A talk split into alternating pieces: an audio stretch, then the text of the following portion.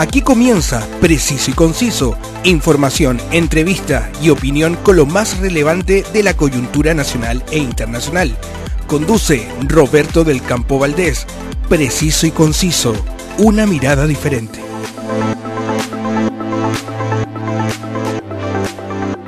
Gracias a todos por darse cita en este espacio donde revisamos los temas de la actualidad. Se nos apareció marzo, los escolares ya volvieron a clases, pero preciso y conciso nunca se detiene. Por eso es que siempre cuento con el apoyo de El Circo de Pastelito y Tachuela Chico, quienes, por éxito de asistencia, extienden su temporada en Concepción en Mall Plaza Trébol por todo el mes de marzo. Vaya a verlos con toda su familia. Se terminó la época estival, pero usted puede disfrutar de las maravillas del norte de Chile, porque More Tour, la agencia de viajes y turismo, le sigue llevando por las mejores rutas con el mejor servicio. Contáctalos y conoce todas sus ofertas en www.mortour.cl. La actualidad tiene muchas miradas, pero solo una realidad. Escuchas Preciso y Conciso con Roberto del Campo Valdés. El arte y las eh, manualidades eh, nos han acompañado desde tiempos inmemoriales. Con quien voy a conversar es una joven eh, oriunda del puerto de Valparaíso que desarrolla el oficio del bordado y que con su emprendimiento Volantín Cortado Arte Textil retrata diferentes aspectos de la realidad porteña. Al teléfono desde Valparaíso, Catherine Quirós. Muchas gracias, Catherine, por venir a conversar acá al Preciso y Conciso. Hola, buenas tardes, ¿cómo estás?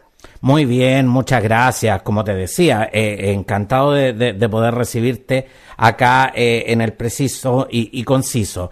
Y a través del bordado eh, realizas hermosas creaciones que podemos ver en, tu cuenta Instagram y con ellas retratas diferentes temas que, que te hacen ruido. El arte permite documentar y ser además una herramienta que genera conciencia. Sí, totalmente. Aparte que lo puedes hacer, lo que pasa es que lo que me gusta de eso es que uno puede plasmar el, los sentidos de, diferentes formas. O sea, uno puede hacerlo a través de la música, del escribir. En este caso yo ocupo eh, hilos, telas, y lo bueno que causa es que logro llamar la atención con lo que estoy haciendo, con la temática que quiero abordar porque al final, claro, es como un, objeto decorativo y dicen, oh, qué bonito, pero también trae temas a la conversa.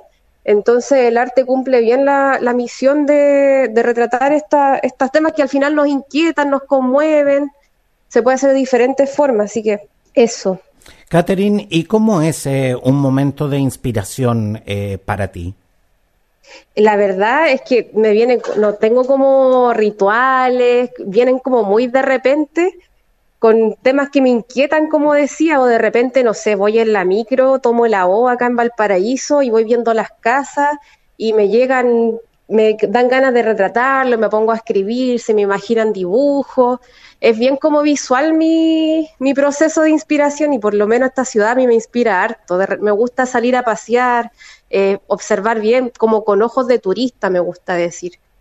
y sin perder la, la la parte de que yo soy porteña, yo vivo acá, yo nací acá y también tengo esa realidad y ese peso de, ser de Valparaíso.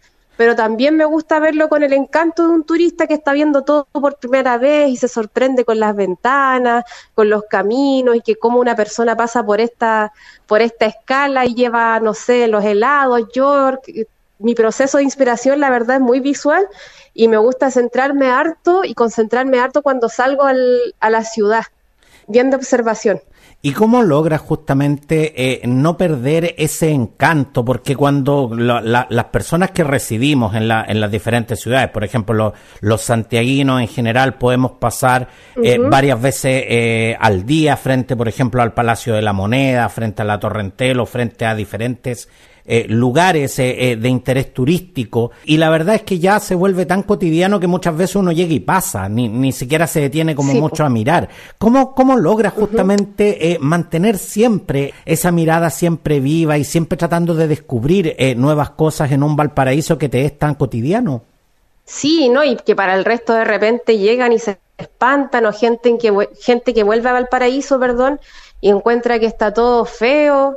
Es difícil de repente inspirarse acá, pero la verdad es que yo soy como una enamorada de la ciudad y, y lo que falta mucho, a todos nos falta, a mí también, es la parte donde uno para y, comienza a observar, porque de repente vamos tan en, modo automático al trabajo, a estudiar, del, de la pega a la casa, y siempre automático y cansados en la micro. Falta como esa parte de, parar, de hacerse consciente de lo que estamos viviendo, de lo que estamos viendo. Y yo creo que de ahí es cuando sale la, inspiración, el, el detenerme, el, el quedarme observando cuando la micro para y observar, no sé, y aparte que Claro, o sea, uno siempre pasa por los lugares y se hace cotidiano, pero yo trato también de, pasar siempre por los mismos lugares y volver a observarlo porque así uno va descubriendo cosas nuevas al final. El, artista eh, definitivamente tiene una sensibilidad especial. Sí, yo creo que sí. Todos lo expresamos de diferentes formas. Por ejemplo, a mí me pasa que me cuesta entender los poemas, que también es otro tipo de arte, pero hay gente que se le da muy fácil o con lo espiritual, hay gente que se le da muy fácil, a mí me cuesta conectarme con eso, pero lo, logro expresar de otras maneras. En este caso del bordado, del dibujo, también me gusta harto dibujar, escribir muy, muy a mi pinta. Bueno, tú me descubriste por Twitter por lo que vi, y al final mi forma de escritura es como muy eso, como cosas muy concisas, muy cortitas, como pensamientos que de repente en pocas palabras puedo contar una historia. Catherine, eh, mencionaste eh, un tema que me, que, me parece eh, tremendamente relevante y no, no, no, quisiera dejar de hacerte esta pregunta porque en, en, tus creaciones en general vemos escenas y personajes de Valparaíso, que siempre se ha dicho eh, que Valparaíso es un lugar mágico e inspirador para, para muchos artistas. Pero, ¿qué sienten hoy los porteños cuando ven que una ciudad que fue considerada patrimonio de la humanidad hoy está siendo realmente víctima del detrimento urbano? Bueno, es que en realidad eso el porteño más que sentirlo ahora yo como porteña, cuando se declaró Patrimonio de la Humanidad en 2003, yo era muy chica, yo tenía unos siete años, una cosa así, yo soy del 94, pero es algo que siempre he venido escuchando y cuando uno lo escucha de adentro uno sabe que al final muy Patrimonio de la Humanidad será y se anunció con bombo y platillos, pero al final cuando se anunció que se hizo con la plata se pintaron fachadas.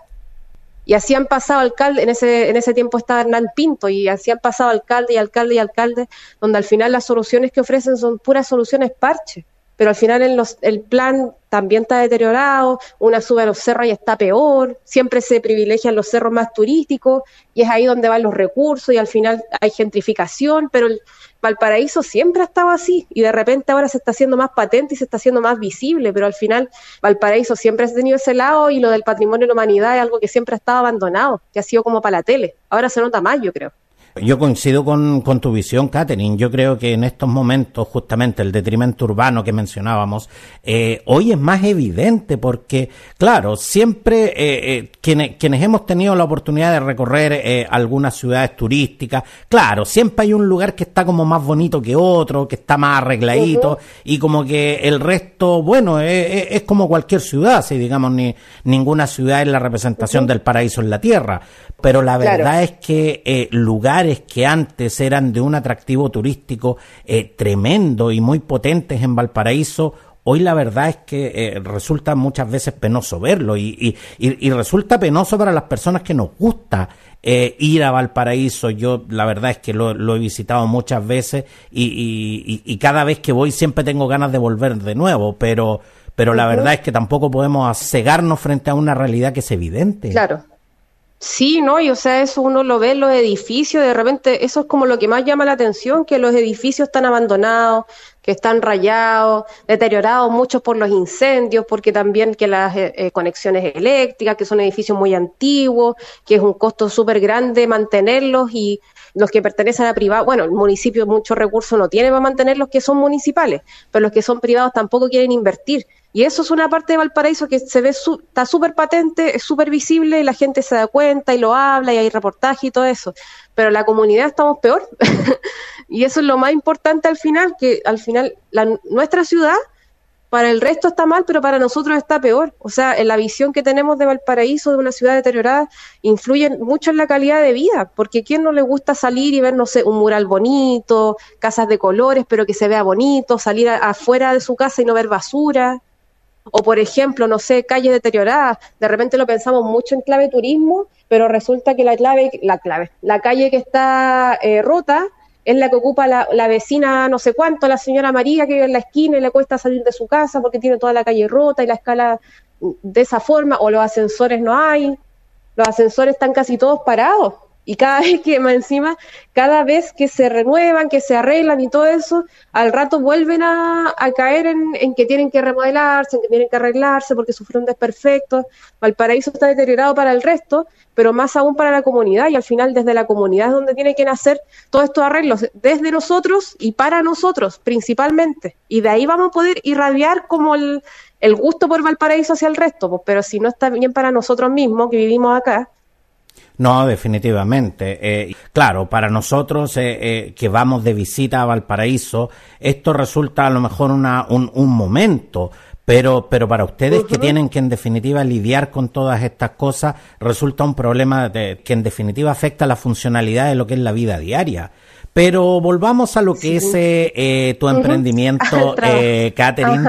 El, el bordado es un verdadero arte que, que, la verdad es que nuestras abuelas aprendían desde muy pequeñas y, y, las damas de Alcurnia, digamos, eh, se jactaban de, de, sus talentos. ¿Cómo, cómo llegaste? Era muy que se supone que era el rol de la mujer. Eh, eh, exactamente. ¿Cómo llegaste, Catherine, a aprender y, y a convertirte realmente en la talentosa bordadora que hoy eres? Gracias. La verdad es que por pura curiosidad, yo empecé, lo que pasa es que yo he pasado como por varios oficios, así de, repente como muy por encima y otros que estuve harto metida, no sé, he hecho encuadernaciones, he pasado por la, el modelado de arcilla, el dibujo, la pintura, como bien de curiosa en realidad. Y a mí me gustaba mucho el mosaico y eso estuve harto tiempo eh, y eso es lo que yo quise seguir pero el mosaico es muy caro también de mantener porque los materiales son caros, las herramientas son caras, es, uno igual necesita un espacio porque se ensucia harto y es espacio que yo no tengo. Entonces el bordado me, llamó la atención, no me recuerdo cuál fue el primero que vi, pero fue como, a ver, esto se hace así, así, fue bien como autodidacta. Si bien mi abuela era bordadora, eh, pero ella no me enseñó, yo creo que como familia heredamos sus habilidades manuales, pero yo no tuve la enseñanza de ella. En realidad vi una foto y fue como, a ver, esto parece que se hace así. Y me metí a YouTube, así, ah, ya, estos son los materiales y parece que se hace así como al ojo y me salió. No, y, la verdad y la verdad es que llama mucho la atención porque yo que yo que soy más viejo que tú digamos eh, en mis tiempos eh, en el colegio a las niñas se les se les enseñaba a bordar pero hoy la verdad es que ni siquiera esto se enseña en los colegios, entonces eh, la verdad es que eh, eh, resulta, resulta casi un trabajo de investigación y, y, un trabajo de recuperación lo que, lo que tú estás haciendo en este instante. Sí, pero, o sea, es que en realidad es cosa de buscar, porque hay más, hay, ahora yo que me metí en este mundo, hay mucha gente que borda, hay mucha gente que hace arpillera, hay gente que borda para uno mismo, hay harta gente, hay como, hay, es un nicho bien grande, no, no es tan de nicho, es como bien, se hace harto. Es, bastante más masivo de lo que la gente piensa. Sí, Sí, y yo cuando fue, yo estaba pensando, pero si yo cuando fui al colegio igual me enseñaron, pero yo igual salí del colegio hace rato, como el 2007, 2008 salí de básica y también me enseñaron a bordar, ahí nos enseñaron a hombres y mujeres. pero no, en realidad es lo que se hace harto. Catherine, pero eh, eh, tú, tú mencionaste justamente de que eh, esto es una actividad que, que normalmente se, se, asocia mucho al género femenino. Estamos a solo horas de conmemorar un nuevo Día Internacional de la Mujer, el 8 de marzo. El bordado, eh, hasta el día de hoy, como te decía, se asocia a una actividad exclusivamente femenina y la verdad es que muy ligada con el patriarcado en una sociedad tremendamente rígida. ¿Cómo ve una mujer de tu generación esto en, en la actualidad? Bueno, o sea, el, claro, la visión de, de un oficio que es muy del rol de la mujer, que es lo que se enseñaba antes y se heredaba de la abuela, a la, o sea, de la mamá a la hija y después a los nietos, a las nietas, perdón. Eh, claro, sea algo que sí que bien patente, pero no tanto. Ahora que yo tengo 28 años y por lo menos dentro de mi círculo y de la gente que voy conociendo, hoy perdón que estoy en un local donde trabajo también, después a pasar el dato, eh, pero dentro de mi círculo es algo que se está expandiendo harto. Catherine, pero, pero, cuando, pero cuando tú dices eh, eh, esto era rígido, pero hoy día no tanto, hay, hay, hay hombres que se están dedicando a, a, este arte? Sí, los menos he visto, porque he visto más, más masivos mujeres, pero sí he visto, hay uno que se llama, no me acuerdo el apellido, no me acuerdo si era, era Patricio algo, por, por ejemplo, y él es un bordador bien conocido, incluso creo que es de acá de la quinta región. En realidad, claro, o sea, pero el, oficio siempre ha tenido, eh, sobre todo este, eh, ha tenido el oficio de que es mujer, una visión súper patriarcal, y que es un arte menor también, que es una artesanía chica, algo que alguien hace en su casa, que en realidad no es arte, que también es una visión patriarcal. Catherine, eh, a través de, Instagram eh, muestras y ofreces tus creaciones. En Chile eh, se valoriza el trabajo artesanal. La, gente realmente está dispuesta a, a, pagar lo que vale un trabajo como este. Mira, yo creo que cuando uno cobra lo que cree que vale su trabajo, al final la gente, siempre llega gente, por lo menos a mí me ha pasado eso, pero también está la visión de que, o sea, lo que pasa es que venimos también de un sistema donde era mucho de estudio, de entrar a la universidad y para ser alguien tienes que entrar a la universidad y tener una buena PSU y sacar tu carrera y luego, y así sucesivamente. Y luego pasó que somos muchos los que entramos a la universidad eh, y salimos y no había trabajo y los trabajos que habían pagaban mal. Y así fue como también muchos nos empezamos a dar a los oficios, porque no encontramos trabajo nunca en lo que estudiamos, porque nos dimos cuenta que estaba colapsado. Y ahora recién se está volviendo a los oficios, pero es algo que falta mucho aprender y educar en ellos. O sea, a los estudiantes, los más chicos, falta que también les enseñen harto para que después cuando entren, si quieren, si quieren entrar a la universidad y salen y se dan cuenta que a lo mejor no hay trabajo, no, es lo que les gusta, que sepan hacer cosas con sus manos. Eso es lo que falta y falta educar. Falta educar, por ejemplo, en lo que cuesta, en que duele la espalda, duelen las manos, eh, que de repente nosotros no tenemos tampoco educación, no sé, en kinesiología, como en los ejercicios que uno debe hacer y al final terminamos con tendinitis, eh, que duele la vista, que uno se demora horas. Yo en un bordado de mascota, porque también hago mascotas como realismo, que es pintado con aguja, me puedo demorar más de 60 horas. Y la gente no sabe eso y yo por lo menos trato de decirlo harto, no solo como por decir, pucha, perdón lo que cuesta mi trabajo, pero esto es lo que me demoré, sino que para que lo sepan, para que también a lo mejor se entusiasmen, para que ellos lo hagan y se den cuenta lo que vale y por eso es lo que cobro y de repente ni siquiera cobramos todo porque no estamos cobrando. Por ejemplo, nosotros somos gente que trabaja mucho en su casa, no estamos cobrando la luz, no estamos cobrando el agua, no estamos cobrando la comida de repente da cosa cobrar todas las horas porque la gente igual lo mira así como, pucha, qué caro. Eh, falta mucha educación en los oficios, yo encuentro, y lo que, es lo que me he dado cuenta y hablando con otras personas también que son de otros oficios, nos damos cuenta que falta mucha educación en eso eh, y es por lo mismo que también cuesta que, lo paguen. De repente lo que vale, lo que realmente tú vives en, en, una ciudad que constantemente está siendo visitada por turistas eh, extranjeros, por turistas eh, de los Estados Unidos y especialmente eh, de, de Europa y Asia. Y, y, la verdad es que uno ve cuando, cuando uno va a las diferentes ferias artesanales en Valparaíso, eh, uno ve que eh, el, el, gringo, digamos, el europeo, eh, ve una artesanía bonita y la verdad es que el tipo va a la compra y, y, dice, wow, y, me la quiero llevar y la voy a poner en un lugar en mi casa. Sin embargo, el chileno como que siempre regatea, como que siempre lo encuentra caro. entonces, gente en Chile realmente valoriza eh, el trabajo eh, artesanal como debiera ser? No, yo creo que no. Como debiera ser, no. En todos sus, aristas, no. Así como también hay gente que lo valoriza, pero también entendemos que lo, tampoco los sueldos son muy buenos, los trabajos no se pagan muy bien y de repente entre pagar harto por un objeto que es ornamental a pagar para, no sé, para pagarse la comida o el uniforme de los niños o lo que sea, ahí uno tiene que, ver la, las prioridades, pues, digamos, más difícil. Digamos las cosas como son. Eh, eh, ¿La gente está más dispuesta a gastar en un trago que en una artesanía? Ah, sí, eso sí, también. sí, sí, también. Claro, porque, También se da. porque por eso te digo, o sea, eh, eh, muchas veces vemos vemos gente que gasta en un fin de semana sumas que, que podrían, eh, que van desde los 30 a los 60 mil pesos. Sin embargo, muchas veces les cobran por una artesanía 10 mil pesos y ponen el grito en el cielo. Así como también pasa que de repente, no sé, yo también gasto mi plata ahí en, trago, para que estamos con cosas. No, claro, pero sí, sí, si a todos nos gusta tomar un trago también. Sí, pero, por ejemplo, de repente he visto que hay gente que tiene mucha plata y esa gente no quiere pagar. Catherine, para muchas personas eh, con tanto recurso tecnológico a la mano, eh, realizar un bordado puede resultar una actividad incluso hasta, hasta anacrónica, pero tú que estás dedicada eh, a, este, a este arte, ¿qué sensaciones se experimentan cuando se realiza un trabajo que en esencia es tan meticuloso y detallista?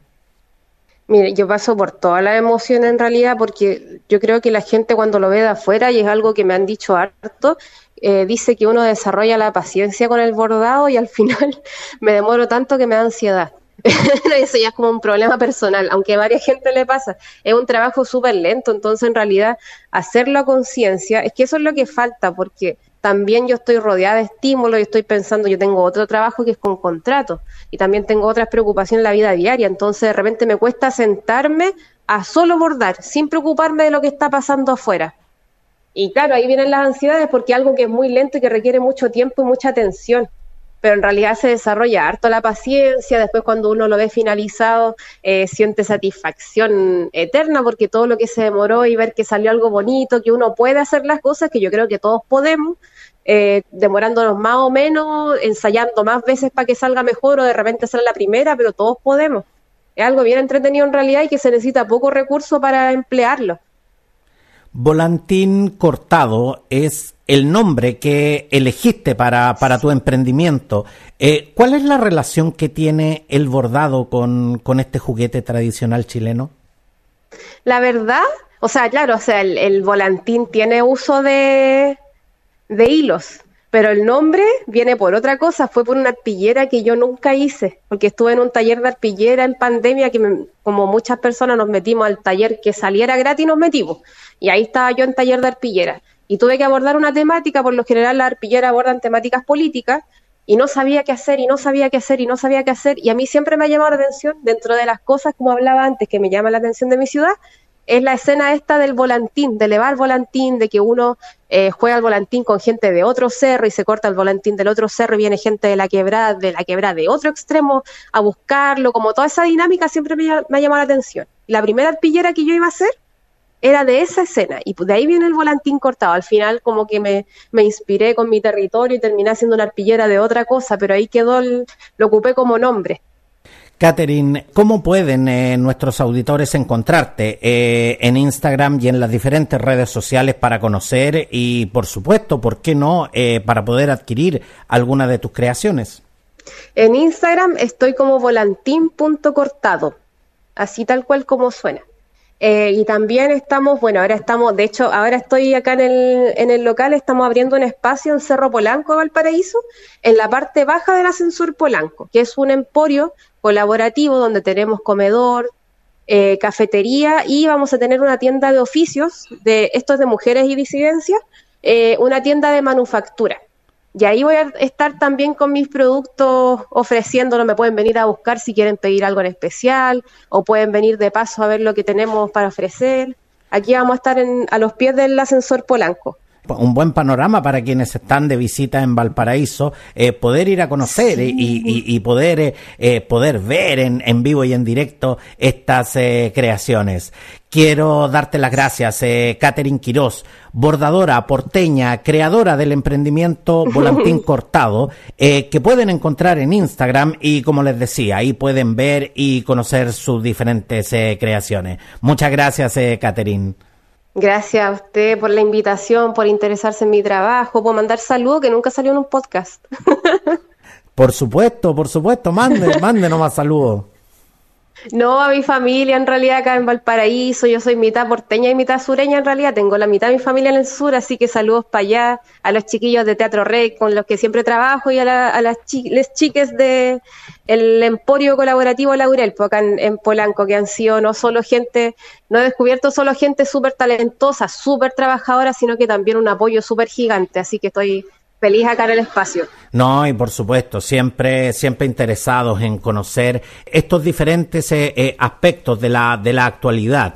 Eh, también desde acá, Roberto del Campo Valdés, desde acá del Preciso y Conciso, les mando un cariñoso saludo y, y, y por supuesto comuníquense a través de las redes sociales y muéstrenos lo que están haciendo porque aquí siempre van a tener un espacio porque los auditores del Preciso y Conciso siempre están ávidos de conocer diferentes aspectos de la, de la actualidad y de la, coyuntura nacional e internacional. Muchas gracias, eh, Genial.